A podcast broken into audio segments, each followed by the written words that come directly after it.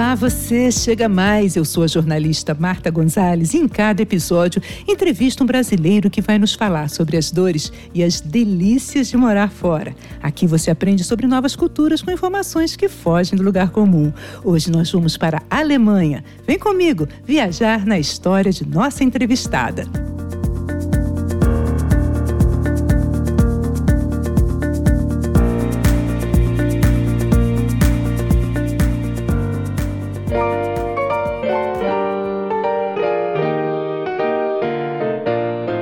Apresentar minha entrevistada, quero convidar você a assinar o podcast e a me seguir nas redes sociais. Com o nome Brasileiros Longe de Casa, estou no Instagram, Face e também tenho um site. Agora chega de papo e vamos viajar!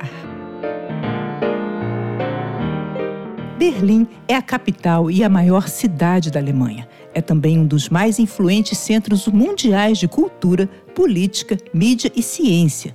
Sua economia abrange uma variada gama de indústrias criativas. Entre as mais importantes estão as de TI, a farmacêutica e a de energia renovável.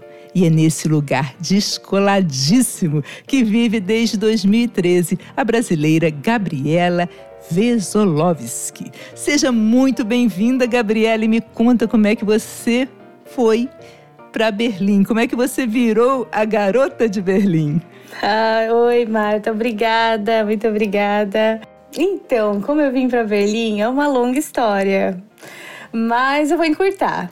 Eu vim para cá é, por causa do meu marido. Eu conheci no ano de 2000 e 2008, numa peregrinação. No Brasil? Não, foi numa Jornada Mundial da Juventude, que é organizada pela Igreja Católica a cada dois ou três anos.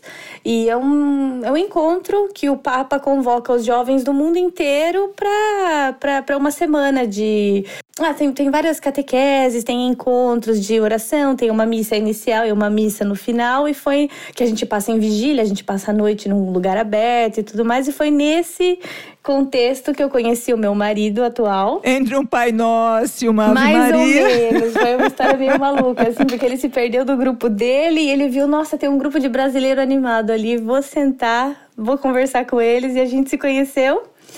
E conversamos acho que por três, quatro horas só. E é de costume, como você conhece gente do mundo todo. É uma atmosfera muito bacana, né? De pessoas assim, porque não é só oração o tempo inteiro, né? Tem vários eventos, tem, enfim. E tem turismo também, obviamente. Então a gente acabou trocando contato e a gente ficou se falando. E em 2013 a gente se casou. Namoramos à distância. E em 2013 eu terminei. Ele, minha... ele morando, mas aí vocês estavam. Vocês estavam onde mesmo? Eu em Jundiaí e ele em Berlim. Ele é a origem. ele em Berlim. É, a família ah. dele tem uhum. origem polonesa, mas ele nasceu aqui em Berlim.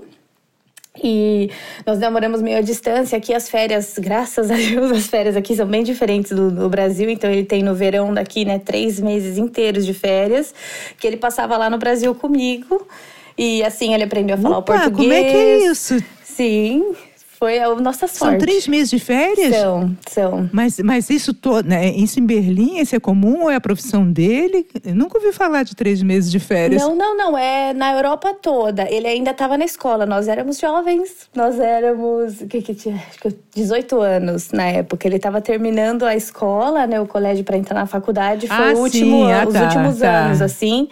E então, como estudante também, ele tinha esse privilégio ah, de sim. ter muitas semanas. Como estudante, como estudante. Exatamente. Uhum. O que conveio, conveio muito para nossa situação, porque né, a gente podia passar bastante tempo junto. E aí, em 2013, eu terminei a faculdade, eu me formei, sou formada em fonoaudiologia. E terminei os estudos e casamos e vim para cá, em 2013.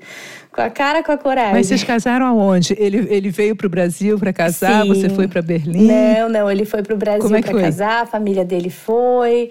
E foi muito bacana. Foi, foi muito legal. O meu maior medo era eu pensar em minha despedida e no meu casamento. Mas não foi assim. A gente conseguiu separar muito bem a festa do casamento da despedida da família e dos amigos. E foi muito legal. E aí chegamos aqui e eu fui aprender a falar aqui. Você já conhecia Berlim, não? Já, eu já tinha. Eu vim, vim visitar ele, sim, durante. Né, enquanto a gente namorava. Acho que eu vim umas três vezes antes da gente casar, para passar férias. Mas as minhas férias não eram tão longas assim, as coisas dele. Então eu passei poucos, poucas semanas aqui, né, antes de casar mas sempre como turista. Então. Mas Gabriele aí, casou, que disse sim, aceita, aceito, sim, pegou o avião, chegou em Berlim e é isso. Não tinha ninguém aí, a não ser ele, né? Não. Como é que é isso? Ah, foi, foi um. Olha, não sei, foi um desafio, mas eu preciso dizer que foi muito sim. bom. Foi muito bom, porque na, ele ainda era estudante, né? Então, nessa condição de estudante, a gente não tinha dinheiro mesmo, Marta. Era uma ele ganhava o salário dele porque ele trabalhava à parte e eu precisava aprender a língua urgentemente, né? E não tinha dinheiro para pagar um curso. Então todo mundo falava: "Não, porque quando você casa com alemão, você vai ter direito, o estado vai pagar para você o curso". O estado não teve nada disso. Eu não sei se é porque ele ainda era estudante. Aqui tem muito disso, né? O seu status. Então você tem status de estudante, status de aprendiz, status de universitário, status de empregado do empregador e não sei o quê. E isso diz muito sobre quais as regras que vão regir a sua situação financeira. Quanto de imposto você paga, o quanto de direito que você tem, várias coisas.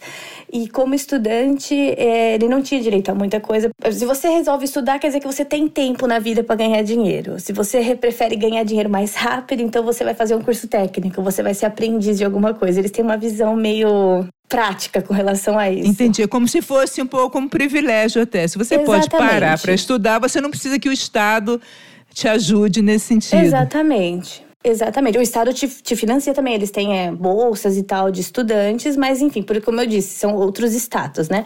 E por isso eu não tinha dinheiro para pagar o curso, então eu falei, bom, então eu vou aprender na marra esse idioma aqui. E fui me oferecendo de babá para um monte de família que ele conhecia aqui. E aí eu dei a sorte que foi mesmo, foi feito assim, era uma vizinha nossa, amiga dele também. E tava grávida e precisava fazer repouso. E tinha na época quantos filhos que ela tinha? Tinha bastante filhos também, acho que ela quatro, tava esperando o quinto filho e ela tava de repouso. Eu falei, ah, então sou eu. Cheguei lá e você pode me perguntar qualquer conto infantil em alemão que eu vou saber te contar a história decoradinha, porque eu li histórias infantis das 8 da manhã às 5 da tarde três vezes na semana. Gabriela, e como é que é isso? Você lê um livro infantil sem entender nada? Nada. E as crianças, acho que o mais velho tinha, ah, eu não faço ideia, agora sou ruim de conta, mas acho que ele tinha acho que uns sete anos no máximo. Aí ele olhava para mim e falava: Eu não entendi nada, você vai ter que ler de novo. E aí eu ficava dez vezes a mesma página para ler até eles entenderem. Mas olha, foi a melhor coisa que podia ter me ter acontecido, porque foi assim que eu aprendi a falar e a perder o medo. E aí às vezes chegava, quem tocava o telefone eu tinha que atender. E aí eu, ai meu Deus, sem, sem a, a pista visual, entender, aquilo era para mim uma tortura. E aí ela falava, mas se você não entender, pergunta, fala pra pessoa repetir. Aí eu falava, daí a pessoa repetia a mesma coisa e eu continuava sem entender o que, que a pessoa queria de mim. Não Enfim, foi uma época muito boa. Foi uma época muito que boa. Delícia. Mas eu Gente, digo assim. e paralelo a isso, você fazia algum curso pela internet, alguma coisa para foi aprender só na prática? Eu lia muito. Eu fui comprando todos os livros que eu gostei, gostava de ler em português. Então, por exemplo, a coleção do Harry Potter, a coleção de Nárnia, Poliana, sei lá, aqueles livros bem Mas, Gabriela, olha, eu estudei há muito tempo atrás, eu estudei um pouco de alemão. Eu me aventurei a estudar um pouco de alemão. É uma língua complicada, é uma língua que as palavras são enormes, que eles dividem um verbo, por exemplo, né? Anrufen, telefonar. Aí você começa a falar rufen e o o an é só no final da frase. É uma coisa de louco aquilo. Não dá para deduzir. Se você fizesse isso com espanhol, por exemplo, é mais amigo. Até com francês talvez dê. Mas o alemão, como é que você conseguiu? Eu não sei. Foi aí que eu descobri que eu, eu, eu tinha uma facilidade para línguas. Que Puxa, eu não sabia que eu tinha. Porque, mas eu, eu preciso dizer que foi assim que eu aprendi. Foi, foi assim, fui meio que associando mesmo. Eu, eu, li os livros que eu já conhecia a história, então eu sabia o contexto e aí eu ia vendo as palavras. Eu falava que o livro falava sobre isso, então provavelmente essa frase quer dizer isso, e, e foi assim. Assisti televisão e rádio e tudo, e o tempo todo, o dia inteiro. Então quando eu cheguei, eu não entrei, Marta, quando eu penso, falo, meu Deus, que loucura, eu não entrei em nenhum grupo de brasileiros em Berlim. Eu não, não fiz questão de me encontrar com ninguém. Eu, eu falei, vou me focar em, em, em conhecer as pessoas aqui, porque eu preciso me aprender a me virar, né? E hoje eu não me arrependo, mas eu digo que isso só foi possível porque eu cheguei aqui sozinha, sem filhos. Porque as minhas amigas que eu fiz depois que nasceram meus filhos, daí sim, eu falei, não, agora eu preciso forçar a língua portuguesa. A gente fala português em casa, mas eu queria que eles tivessem também um pouco mais de contato com a cultura brasileira e tal. Então entrei em grupos de mães e tudo mais.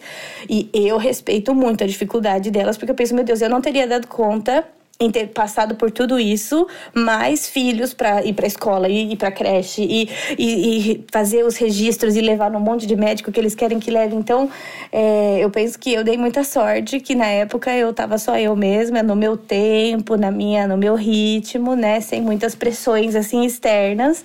Foi um privilégio mesmo. É, mas ainda assim, acho que você foi muito perspicaz mesmo. Você foi se alfabetizando junto com as crianças, mais talvez. Mais ou né? menos isso. Foi mais ou menos mas eu isso. fico pensando quando a mãe perguntava como é que eles se comportaram, como é que foi tudo bem. Alles gut. Você... Alles gut. Alles gut. Alles... Sempre. As crianças eram perfeitas, né? Sempre Nossa, alles gut.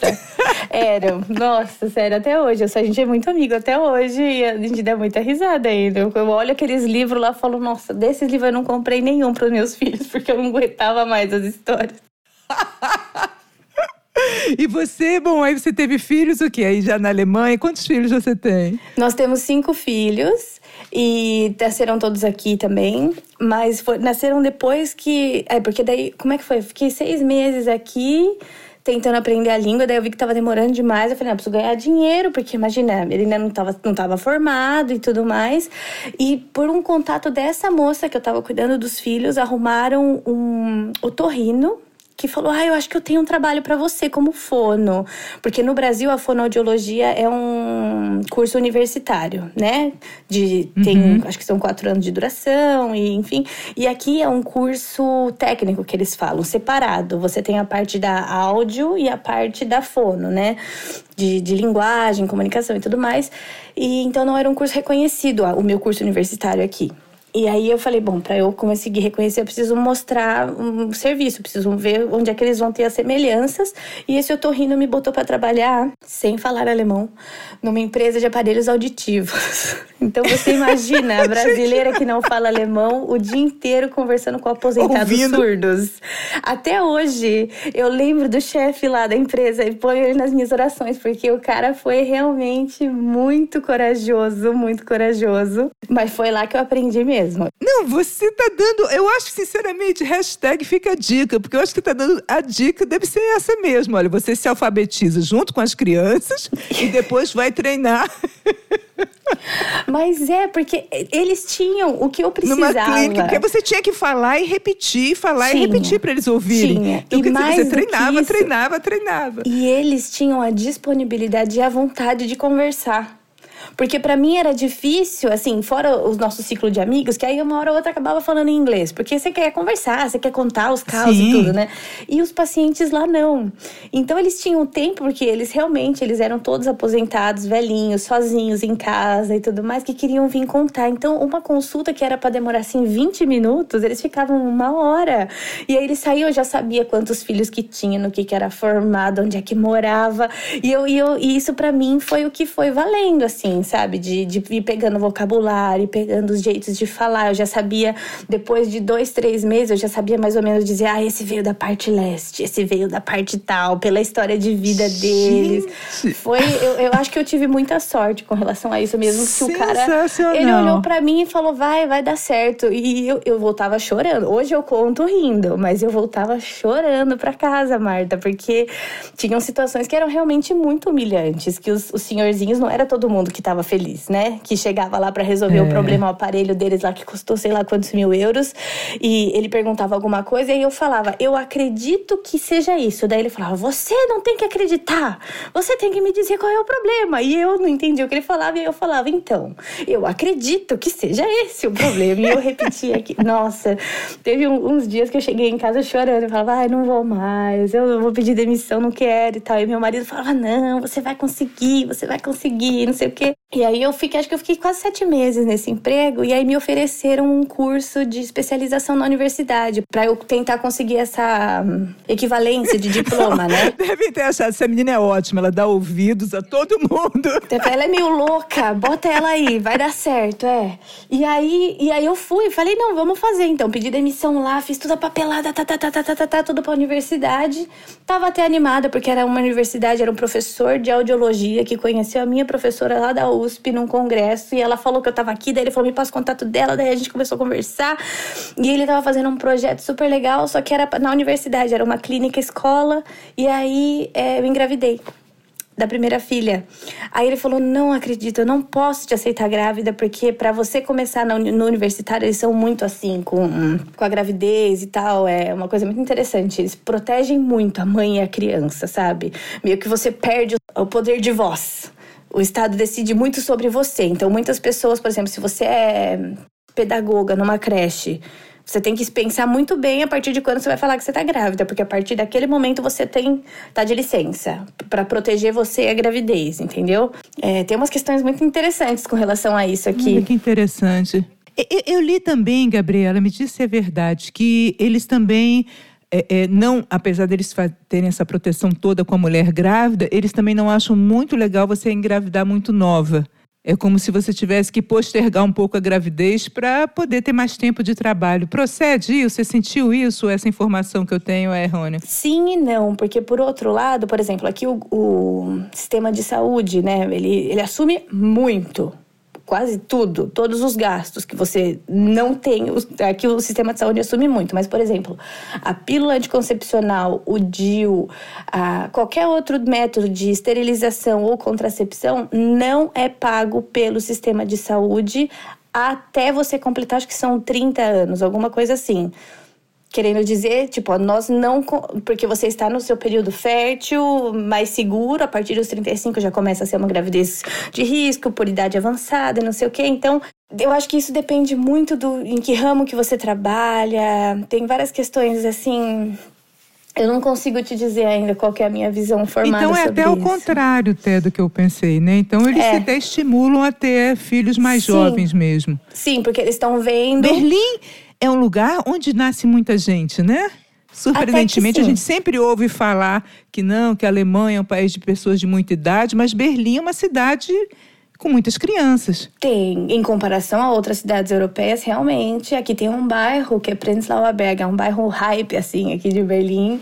Tem muitos restaurantes Isso. legais, muitos bares legais e um número, acho que tem duas quitas por rua. Lá, Quita é a creche daqui, né?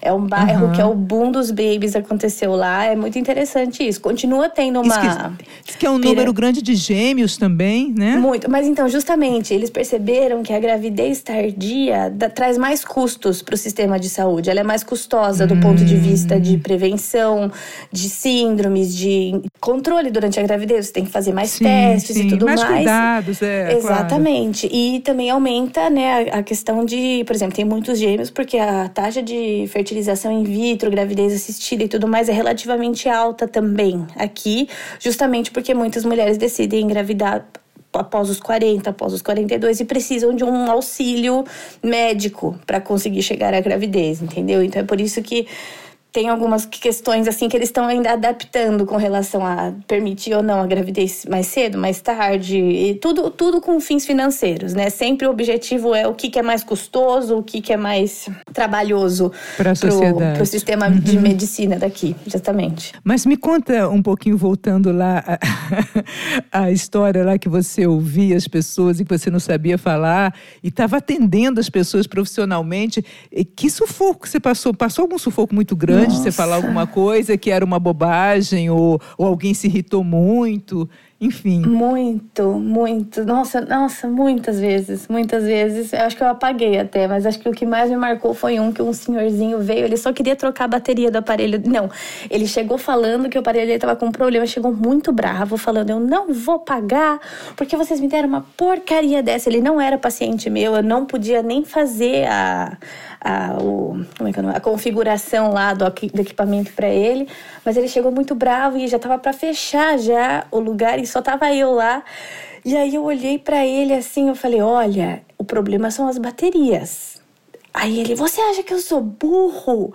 Cadê a sua chefe? Você não sabe falar e você vem falar para mim que eu não sei botar bateria. E o fato era que ele realmente não fechou. Ele, né, o negocinho lá do negócio de pôr no vidro, ele não fechou, uhum. não encaixou direito, a bateria não, não engatou, não ligou. Não Mas ele, ele realmente me humilhou bastante esse senhorzinho, porque ele falava: "Você tá me, você tá me humilhando, você tá, você tá querendo dizer que eu sou velho, senil, que eu não tenho condições de entender um procedimento básico, não sei o quê". E eu falava para e eu não, eu tava entendendo o que ele tava falando, só que eu tava tão nervosa que eu ficava pedindo desculpa. Eu ficava falava, eu ficava Entschuldigung, Entschuldigung, ah, mas eu falei: "Mas é a bateria, a bateria não, não encaixou. Você só quer me vender mais bateria". Ele ele não estava entendendo o que eu queria dizer, ou ele não queria entender e e, nossa, isso foi realmente muito. Assim, não foi fácil. Esse, de, de cliente, né? E em uma das filiais que eu trabalhava, porque daí o chefe viu que, que tava dando certo, que eu tava me dando bem com os pacientes, e ele me botava pra, pra ficar lá onde tava faltando um, entendeu? Então eu ficava mudando, assim, cada hora eu ia em uma. E tinha uma que era bem longe de casa, e a chefe, ela era. Hoje eu acho que eu gosto mais dela do que na época, mas ela era bem rígida, ela era bem rígida. E, e eu gosto de falar, eu gosto de me comunicar e de dar risada, e eu sou curiosa, e eu ficava perguntando as coisas, e eu acho que isso incomodava ela e tal, né? E aí um dia ela virou e falou assim: escuta, me fala uma coisa, no Brasil vocês têm água pura para beber? Porque ela, ela, ela, começava, um jeito dela se defender da minha avalanche de perguntas, porque como minha chefe, ela tinha que me responder, acho que o jeito dela se defender era meio que me, sabe? Uhum. Aí ela ficava, você tem água pura para beber? Você sabia que né? aqui a água da, da torneira dá para beber? Isso também não era legal, sabe? Porque eu pensava, nossa, que visão é. que ela tem do Brasil, que, ah, você tem internet lá também? E toda vez que ela vinha falar alguma coisa para mim, ela vinha falar em espanhol, porque aqui o idioma oficial do Brasil é o espanhol, eu não sei de onde eles tiram isso, mas toda vez... Ai, brasileira, olá, como estás? Tô bem. Aprendi a responder sem questionar, mas isso é engraçado. Enfim, teve uns casos assim que eu chegava em casa, nossa, sufocada, falava, meu Deus, como é que eu pude sobreviver a esse dia? Mas passou. Daí no dia seguinte eu já ia, já respirava fundo, já já dava tudo certo. Mas eu sou muito grata que eu tive essa oportunidade, porque foi. A gente costuma falar, não sei se pode, quando a água bate na bunda é aí que a gente aprende a nadar, né? Então foi aí. Eu, era isso, ou eu falava, não posso me trancar no banheiro e chorar o dia inteiro. Então eu vou ter que me virar. E aí eu já falava, eu não falo alemão fluente. Eu já falava isso de cara, em alto e bom som, para os velhinhos surdos escutar, entender. E aí a gente começava a conversar. Mas foi uma muito experiência legal. muito. É, foi diferente. Não, olha, hoje você deve falar um alemão super fluente, né? Porque depois disso tudo. Olha, é... eu posso dizer que eu realmente não falo um alemão muito ruim, não. Mas. Com é... certeza não. Pode deixar a modéstia aí na caixinha e pode dizer, não, hoje eu falo mesmo. Ah, se eu tivesse né? a chance, acho que eu teria optado por trabalhar com crianças. Eu acho que seria um caminho mais menos doloroso, mais leve, né? mais leve, mais leve. Agora, é. Gabriela, tem isso também da cultura do alemão, que o alemão ele fala muito o que pensa. Né? E como ele se sente na lata, na lata. E o brasileiro, ele, ele tem é, essas coisas são culturais, naturalmente.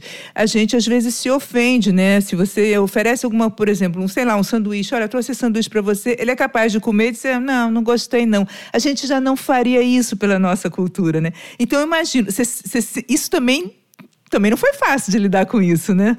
Ou você, não, não ah, como é que foi? Não foi fácil, foi. Não, até hoje, é, às vezes hoje eu me pego meio ressentida com alguma coisa que algum amigo fala e falo, ai, não, Gabi, calma, não, calma. Ele não. Tudo a gente leva pro pessoal, né? Do brasileiro é, é uma coisa é, tão impressionante. É, é. Mas não é. E hoje eu aprendi a tirar proveito disso e eu, eu faço um esforço de trazer isso um pouco pra minha família também, porque eu, eu acabei tendo uma visão um pouco diferente disso, sabe? Que não é tudo afetivo, não é? Às vezes é bom a pessoa se sentir livre para te dizer realmente o que ela pensa. É melhor assim do que ela fazer alguma coisa que ela não quer fazer ou dela topar alguma coisa que ela não tá afim só para não te magoar. Então, aqui, nossa, vários exemplos, deixa eu pensar nessa. Né, é, essa, porque não é nenhuma questão assim de ser direto, de ser sincero, é uma questão de ser prático. Eu acho que é uma questão de ser prático. Ele vai ficar floreando as coisas, ele vai falar o que, que é. Então, aniversário infantil, né? No Brasil, ai, ai, tá precisando de alguma coisa, quer alguma coisinha de presente? Daí a gente fala, ah, imagina, qualquer coisinha tá bom, não precisa dar nada não, o importante é que você venha. Esse é o brasileiro. O alemão, ah, tá precisando de alguma coisa? Manda três links da Amazon, justamente com exatamente a mesma coisa que a criança quer comprar, para você só clicar no link e comprar. No dia que eu vi isso, eu falei, gente, o que, que é isso? Ela tá me mandando o link do Amazon pra eu comprar. Depois que eu vi que isso era uma recorrente em todos os aniversários, eu achei sensacional. Eu falei, por que, que todo mundo não faz isso? Porque no aniversário da minha filha eu não fiz, ela ganhou três vezes o mesmo brinquedo. Então, a partir desse dia, eu fiz isso. Eu falei, eu vou mandar o link do Amazon com esse brinquedo. Tudo, e assim, tudo dentro de menos de 10 euros, sabe? Uma coisa bem prática e tal. E quando eu falo com as minhas amigas brasileiras, todo mundo olha assim, esquisito. Por outro lado, quando aqui, por exemplo, um aniversário, você convida as pessoas para virem até a sua casa.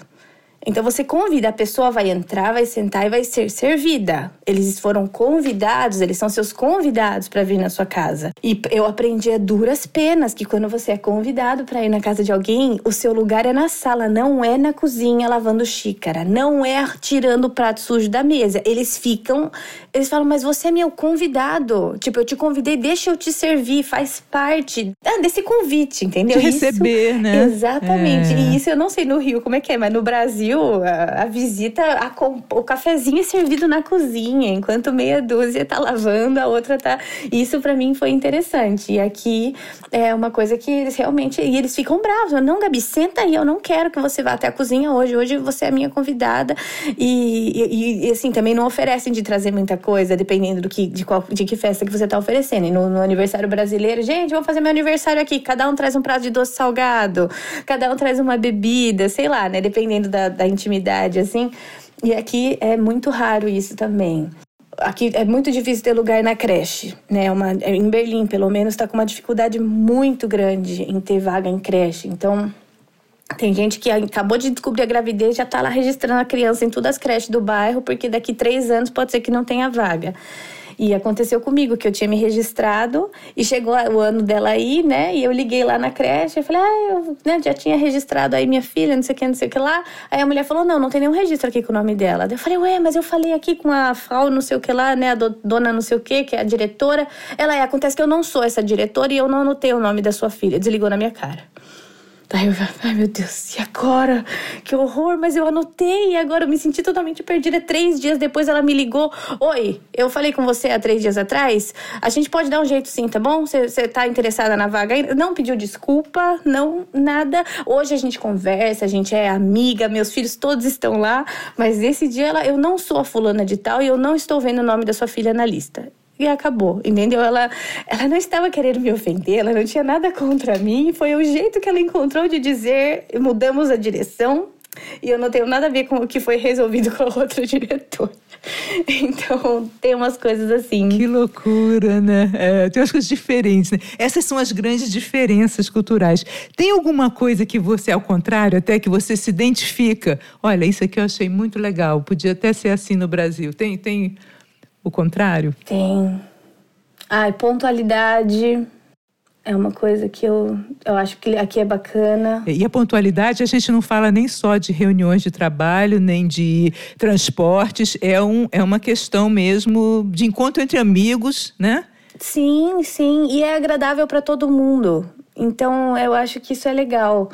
É uma coisa que eu sinto falta. Outras coisas, de pensar as leis de trânsito, como elas são respeitadas desde criança, desde criança. Isso é uma coisa que me impressiona, assim. Aqui você respeitar as leis de trânsito não é uma coisa careta. Às vezes eu tinha a impressão que no Brasil era uma coisa careta, sabe? O sinal de pedestres está vermelho, mas não está vindo nenhum carro. Se você ficar parado esperando o sinal ficar verde para você, todo mundo olha e fala: Ei, Caxias, né? Ô, Cacilda, tá vendo? Não tá vindo carro nenhum, bobão, vai esperar vir assaltar e não sei o quê. Aqui não. Aqui, se você atravessa enquanto tá todo mundo te olha estranho e fala: Você tá com pressa? Onde é que vai assim? Mas você sabe? Então isso é uma coisa que eu me acostumei e quando eu estou no Brasil me, me, é difícil para mim também de, de, entender isso. Todo mundo vai. Eu falo, meus filhos têm que entender que não é para ir, porque se chegar lá e eles forem vai dar problema.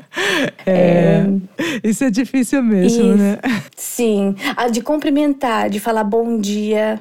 Né? No Brasil, não sei se eu, por exemplo, não tenho. De falar um bom dia, de entrar em um estabelecimento e cumprimentar todo mundo. Bom dia, bom dia, boa tarde e tudo mais. Isso é uma coisa que aqui é, também mudou muito minha visão dos alemães. Porque eu, eu cheguei com medo, eu nunca imaginei. Falei, nossa, se tinha um lugar que eu nunca imaginei morar era na Alemanha. Tinha medo, né? Eu falava, nossa, todo mundo fala alemão é rude, alemão é é, não gosta de estrangeiro e tal, mas eu percebi que não era assim. Se você entra num lugar e cumprimenta e, e, e já arrisca um halô, assim, eles já abrem um sorriso, já, ah, bacana. Eles vão falar inglês com você, eles não têm isso. Eu, eu me, fui muito maltratada, por exemplo, na Espanha, ou na França, que eu não sabia falar o idioma e eu tentava em inglês e eles respondiam em francês, eu tentava em inglês e respondiam em francês. Então aqui não teve isso, mas se você aborda eles com educação, você vai ser respondido com educação. E isso eu achei bem legal. Assim. Jundiaí, pelo menos, eu não, não lembro de ter isso. Gabi, você falou que quando dizia que era do Brasil, eles falavam que ah, você fala espanhol. Quer dizer, eles ainda, né, falta muita informação. Que imagem que eles têm hoje do Brasil? Nossa, ai, o Bolsonaro, né? Agora, sim, hoje eu digo, há dois, três anos, eu não sei qual o posicionamento político da página, mas isso é uma coisa não, não que... tem. Aqui todo mundo é livre para... é, então, então ótimo, porque isso me, me pegou que todo mundo olhava para mim e falava: Você conhece alguém que votou no Bolsonaro? E eu falava: Conheço, conheço, conheço, conheço. Com uma dor na alma, assim, porque eles estavam inconformados até hoje. Eles falam, e agora? O que, que vocês vão fazer? O que, que vocês vão fazer? Eles têm isso de. É, antes era só o futebol. Então, o Bolsonaro realmente, isso tem que dar é, o braço a torcer. Ele esse crédito, digamos esse crédito, assim. Ele, ele tirou o foco do tirou futebol. Tirou o foco do futebol. E aí chegou ele o foco. Antes era só isso ah, Ronaldinho e não sei o que lá, mas eu, como mulher, preciso dizer, tá bom, que eu também não sei, não sou assim, né? A personificação da mulher brasileira. eu não tenho as características que todo mundo diz que a mulher brasileira tem, então eu nunca fui. Já conheço amigas que falaram, que já foram abordadas. Ah, então samba pra gente ver. Ah, então você sabe, você já saiu numa escola de samba e não sei o que lá. E eu nunca passei por isso, nunca assim, os, os, comentários mais. Como é que se diz isso? Ah, dentro da caixinha, assim, que eu já tive que ouvir. É, foram dessa minha chefe na época, que tipo, ah, vocês têm energia lá, e é verdade que tem macaco andando na rua, umas coisas meio preconceituosas, assim, isso foi a única coisa chata. Fora isso, agora com relação ao Bolsonaro, tem que ouvir também algumas coisas, mas assim, é mais uma pena do que uma crítica. Eu sinto isso deles agora. Uhum. É uma visão diferente. Agora, Gabriela, eu acredito até, nem entrando na que, nas questões políticas, mas eu acredito que o Bolsonaro chame muita atenção também pelo posicionamento dele, que posicionamento que ele tem nas questões ambientais. E ao alemão, isso é uma questão muito é. cara, né? Eles realmente, a questão do meio ambiente, como é que é aí na, em Berlim? Nossa, é uma coisa que tá, assim, nos últimos anos, principalmente, teve uma, uma mudança que é. Tá, tá meio que deixando os alemães meio que sufocados com isso. Em Berlim, eu preciso dizer essa questão de separar o lixo era uma coisa que era já fazia parte do dia a dia, pelo menos em, dentro do meu ciclo de amigos, na creche que meus filhos frequentam, na escola. É uma coisa que já faz parte do dia a dia. Você tem o lixo orgânico que você tem que separar, você tem o lixo plástico que você tem que separar, você tem o papel e papelão que você tem que separar, e você tem o lixo da casa que você tem que separar. E já tá ali dentro da, da rotina deles, sabe? Aí agora, com relação aos carros, eu percebi uma coisa muito interessante, que entre os alemães estava tendo umas picuinhas, porque existe o tipo de alemão berlinense que paga para não ter um carro, por exemplo. E, aqui você realmente consegue se locomover muito bem sem um carro. Você tem a bicicleta, você tem o trem, você tem o metrô, você tem o ônibus, você tem, enfim, né, várias possibilidades. E tem o outro alemão que é apaixonado por velocidade e não vê a hora que sai um carro mais potente, um carro mais veloz, um carro que possa. E isso é uma coisa que está muito interessante agora, porque com esse boom dos carros elétricos, estão entrando em conflito, sabe? Agora o, o Partido Verde está tá ocupando mais cadeiras aqui, né? E estão muito apreensivos todos. O que, que eles vão fazer? O que, que eles vão fazer? Porque é uma questão muito importante para os alemães essa da, dos meios de locomoção, tanto aviação, os aviões aqui, para você ter uma ideia, Marta. É, nossa, é tanta coisa que eu não sei nem como organizar. Por exemplo, é, isso foi uma mudança que dos últimos anos para cá.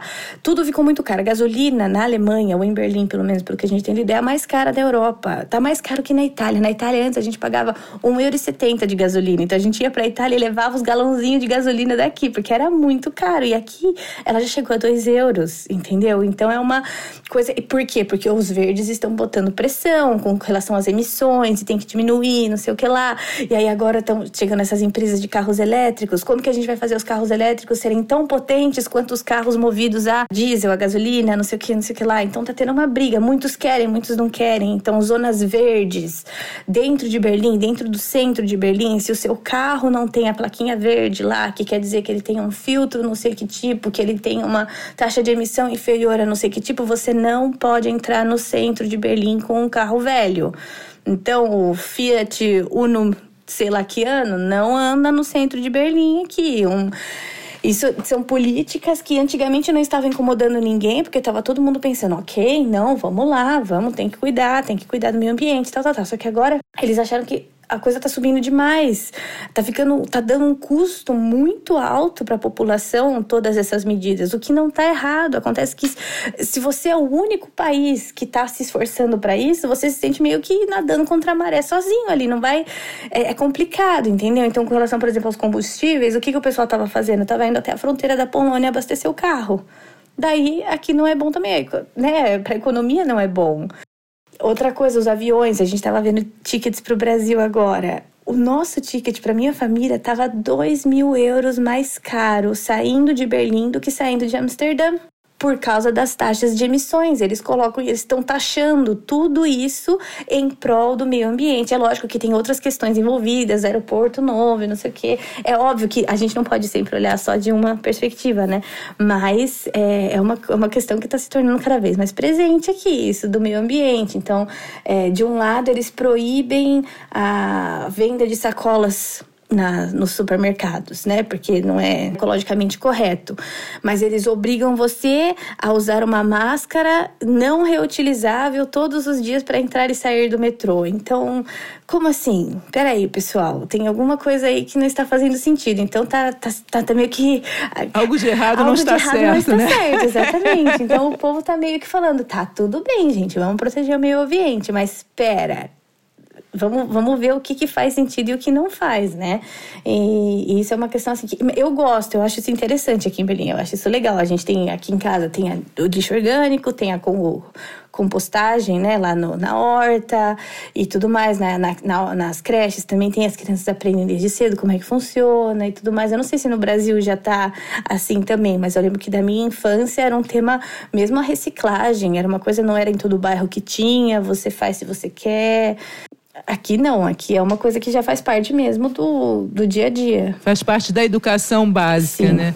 E o, o, o, incentivo vem de todos os lados mesmo. Se você chegar com várias garrafas é, PET no Sim. supermercado, parece até que você ganha alguma coisa, ganha. né? Como é que, é que funciona isso? Mesmo. isso? Toda garrafa PET, garrafa de suco, refrigerante, cerveja, latinha, todas elas têm um fund que chama, que são 0,25 centes que você paga acima da bebida. Então, por exemplo, tá lá o preço da Coca-Cola, um euro. E mais na hora de passar no caixa, você vai pagar R$1,25, que é o valor da garrafa. Aí você junta as garrafas na sua casa, chega no mercado depois de ter juntado, sei lá, 15 garrafas e vai colocando elas na maquininha e ganha um cupomzinho que você dá no caixa. Ou você vai ganhar esse valor das suas garrafas em desconto para sua compra, ou a mulher do caixa vai te dar esse dinheiro cash na mão para você de volta, entendeu? Então, os mendigos aqui, por assim dizer, que não quase não há mendigos, na verdade, né? Mas algumas pessoas em situação mais precária passam o dia na rua catando garrafas de cerveja, principalmente deixadas, né? Por exemplo, aqui você sai da balada de manhã, com uma garrafinha de cerveja na mão. Em vez de você jogar ela dentro do lixo, você no sábado de manhã você vê em volta das latas de lixo na rua um, um, uma redoma de garrafas de cerveja que eles já deixam pro lado de fora da lata de lixo, que é para facilitar a, o recolhe dessas pessoas em situação de rua, que eles já pegam, já levam direto lá e podem trocar por um café quente, um pão, enfim, por o que eles quiserem no mercado. Isso é legal também. A sacola de reciclagem, por exemplo, de plástico, ela é dada de graça pelo governo. Você não precisa comprar um saco de lixo para colocar na rua, entendeu? O governo te fornece esse saco de lixo especial, que ele é um pouco mais resistente, para nenhum bichinho vir rasgar e tudo mais, para você separar o seu lixo plástico e colocar na rua bonitinho, não misturado com o seu lixo orgânico ou o seu lixo, enfim, outro tipo de lixo. Isso também eles fazem. É, isso é muito, isso é muito bacana mesmo, né? Esse, esse senso de que a Terra não está aguentando mais, né? A gente poluindo o tempo todo. Realmente, isso aí a gente tem que mudar mesmo. Deixa eu te falar, e a bebida? Você falou agora um pouco da cerveja. É a cerveja mesmo que o alemão é. mais gosta de tomar? É. é né? E gosta tanto que toma quente, toma do jeito que tiver. O importante é estar tá tomando a cerveja. Tem vários tipos, eu não, não, não conheço muitos tipos diferentes, mas tem a clara, tem a de malte, tem a de trigo e não sei o que lá, mas enfim, tem o, a Feierabendbier, quer dizer a cerveja do fim do dia depois das 5, então você entra no metrô, vai ter muita gente já se preparando para abrir a cervejinha assim que chegar em casa. É uma faz parte da cultura deles, é uma coisa legal. Já é o happy hour, né? Isso. né? Uma coisa que é muito pulsante também em Berlim é a arte, né? A arte de rua também, né? Como é que está o movimento artístico aí? É claro que sofreu um golpe né, recente com a Covid-19, é claro que tudo isso para um pouco, mas já está recuperando? Tá, Como é que está hoje o cenário? Nossa, eles estão se esforçando muito para voltar ao, ao mais normal que eles conseguirem. E aqui é muito interessante porque tem muitas iniciativas particulares, entendeu? Então, o próprio bairro tem alguns, por exemplo, tem alguns cinemas aqui que eles existem há muitos anos, muitos anos. Eles estavam prestes a fechar, porque com a, com a Covid e tudo mais, não, não, tinha, não tinha como manter esses locais, né? E aí o próprio bairro já se organizou, já fez ali uns, uns, uns carrinhos de compras que eles falam, colocaram na internet para levantar dinheiro para ajudar essas, essas pequenas, pequenos centros. Né? Porque, por exemplo, aqui a Potsdamer Platz tem o Sony Center lá, que tem aquele cinema maravilhoso, que é onde mostram, né, tem as uh, estreias dos filmes e tudo mais. Óbvio que eles sofreram também, sim, mas de lá é muito mais fácil você conseguir recuperar do que essas pequenas. E o que faz de Berlim esse centro cultural tão interessante não são esses grandes centros, esses grandes teatros, esses grandes cinemas, e sim essas pequenas comunidades artísticas, por assim dizer, entendeu? Então, pequenas companhias teatrais que na época do, do corona começaram a fazer espetáculos pelo YouTube e tudo mais, e assim se tornaram conhecidas, e assim estão agora juntando o dinheiro que eles perderam durante os últimos dois anos. Então, eu acho que aqui em Berlim é muito legal porque é uma, é uma cidade muito, muito criativa. No meio da crise, eles também conseguem tirar sabe? Foi um golpe, sim, mas eu preciso dizer que eles estão estão conseguindo, sabe? Eles têm muita vontade de não perder isso. E, e eu acho que isso é interessante. E tem, e, e, assim, se isso significa ter que cobrar mais por um ingresso, vai ter quem pague, entendeu? Não é uma coisa só que parte só dos artistas. Ah, a gente precisa porque é nosso meio de sobrevivência, porque a arte é importante. Não tá dentro deles. Essa, essas visitas semanais, mensais, não sei, a ópera, ao teatro, a, ao balé e tudo mais, é uma coisa que tá. É, eles sentem falta e eles não vão se importar em, em pagar para isso, entendeu? Então eu acho isso bem legal aqui também, mais do que em outras cidades, eu imagino, aqui na uhum. Alemanha, não sei. Isso é maravilhoso. Mas né? daqui é uma coisa marcante, é, muito interessante mesmo que, que, que a pessoa, o turista que for a Berlim, o que, que ele não pode deixar de, de visitar, Gabi? Nossa, o que, que ele não pode deixar de visitar? Ai, olha, Marta, eu não sei, viu? Eu acho, por um lado, interessantíssimo que Berlim carrega muito essa história da guerra ainda, né? Uma coisa que mar, marcou, vai marcar essa cidade para sempre. Berlim é mas tem tantas coisas além que vem de antes. Por exemplo, tem um local que chama Pfaueninsel, que é a Ilha do Pavão, que eles falam. É uma ilhazinha que foi feita artificialmente pelo Kaiser, e agora, para não falar besteira, acho que é Wilhelm alguma coisa, eu nunca sei o nome dele. E é um lugar muito bacana. Você atravessa ali de balsa, você vai por uma floresta, você atravessa a floresta, atravessa de balsa, são dois minutinhos na balsa, e chega lá e aí tem o castelo, tem uns, uns bois. Ali é um lugar para você descansar que tem uma vista muito bonita, muito bonita de, de fora, assim, da cidade.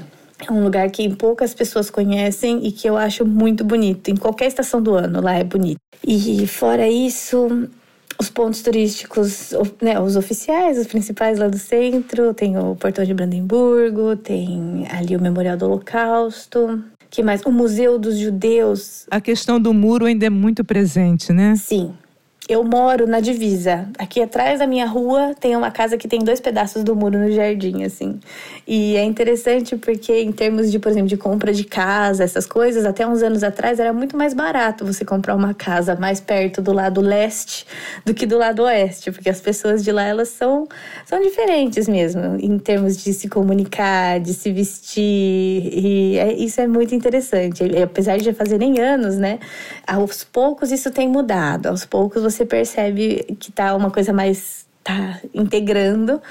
Mas essa questão do muro, assim, realmente muito presente, muito presente. Mas ainda, ainda há essa diferença também cultural, né? De quem morava de, um, de cada lado do muro, de ser um pouco diferente mesmo. Sim, sim. Mesmo eles, estando na mesma cidade. Sim, eles são um pouco mais fechados, eu tenho a impressão. A Berlim, por assim dizer, por exemplo, a, a, a parte que ficava pro leste, as pessoas, elas, elas para você conquistar a confiança delas, de você ser amiga, de você contar as coisas, demora um pouco mais eles, eles são bem mais reservados, te, né, te mantêm um pouco a distância, e os outros do outro lado são mais normal, principalmente porque é um lado muito mais é, internacional, né? Você vê gente do mundo todo, você tem. É. Nossa. E Mas descolado lado de mesmo. Berlim é, é uma cidade descolada. É, é, eu falo, Berlim é a cidade de todo mundo. É, você consegue encontrar o seu lugar aqui, independente de qual seja o seu estilo. Eu não tenho o perfil típico de Berlim ao meu primeiro momento. Quando eu cheguei aqui, eu falei, mas o que, que eu vim fazer nessa cidade? Gente, eu não gosto de beber. Eu não gosto de balada techno. Eu não sou de TI. E o que, que eu quero aqui? Sabe? Porque eu tinha essa impressão, eu não sou designer, você tem umas lojinhas super descoladas de designer e tudo mais. Eu falava, nossa, o que, que eu. Não é muito a minha cara, eu sou mais do interior, né? Eu achei o meu canto aqui. A gente mora em Berlim, em Berlim, mas é um Berlim interiorzinho. Tem uma fazendinha aqui atrás, a gente vai lá pegar leite, a gente vai lá pegar manteiga e tal. tal. Então, Berlim tem tem um lugar para todo mundo. É só você querer procurar que você vai achar. E há oportunidades em todo lugar. Então, se você acha, ah, o pessoal do leste é estranho, não tem problema, porque você vai encontrar pessoas estranhas do lado oeste também. Então, você vai, vai de você querer ver de qual parte que você quer fazer parte, entendeu? E querer se integrar também. O que não é difícil, eu acho. Muito bacana, Gabi. Nossa, acho que eu ficava aqui horas aqui, porque tem muita coisa interessante. Mas a gente tem um tempo de podcast. Eu costumo encerrar perguntando o que, que o brasileiro pode ensinar ao berlinense. É berlinense, né? Que é. nasce em Berlim. Sim. Ai, o brasileiro pode ensinar a sorrir até quando chove tem uma coisa que aqui faz falta é isso, Marta. Nos tempos de inverno, são muitos meses de inverno, né? O povo fica com aquela cara de inverno. Ai, isso para mim já vão fazer nove anos, isso pega. Então, se a minha estação favorita do ano ainda é a primavera, porque as pessoas voltam a sorrir. Se encontra alguém na rua, bom dia, a pessoa sorri de volta. E no Brasil, eu não sei. A pessoa pode estar numa situação muito ruim, sei lá, trabalhando ali em algum lugar em situações difíceis, mas ela vai estar sorrindo. Eu acho que isso o berlinense. Ah, tem uma expressão em alemão que fala Berliner Schnauz. É muito feio falar isso, é um xingamento, sabe? Fala, aquela lá tá com Berliner Schnauz. É uma, uma fuça a fuça do berlinense. Uhum. Porque tem Aquela isso tromba. mesmo. Se você vai para Munique, as pessoas são mais simpáticas. Se você vai para o oeste, essas pessoas são mais simpáticas. Mas em Berlim tem isso, então faz falta. E o que, que o berlinense pode ensinar ao brasileiro? Pontualidade, né? Que eu falei. Uhum. É, pontualidade seria uma coisa legal para se aprender. um dia a gente Por aprende. enquanto, acho que é isso. É, é. Legal. Nossa, não sei. Podia ter pensado mais nessa questão, mas não sei. Por enquanto, eu diria a pontualidade, que isso tem me pego um pouco aqui, mas... Ah, horários médicos. Que o médico aqui é uma coisa que é de complicado, mas acho que isso aí tá mais pro brasileiro ensinar pro berlinense também. Deixa pra lá. Por quê? Como é que é o horário? Agora você despertou minha curiosidade. Como é que é o horário Não, médico aí? O médico, geralmente, se você tem consulta, pelo menos os que eu fui, eles são pontuais. Mas eles são pontuais porque eles não olham na tua cara, né? Eles são pontuais, eles olham qual que é o seu problema, então essa é a solução, tchau. Fim. E no Brasil não é assim, né? No Brasil você abre o coração pro médico, ele sabe da tua família toda, a maioria, não sei. Às vezes é quase uma terapia, né? Pois é, Legal, pois é. Pois é. Gabriela. E para encerrar, querido, você, você tá morando, você, seus quatro filhotes e seu marido, né? Cinco. É. Cinco filhotes. Nossa, cinco. Legal, legal. Para encerrar, você gostaria de deixar um recado ou uma mensagem para os brasileiros que vivem aqui? Ou seus contatos, seu Insta, enfim.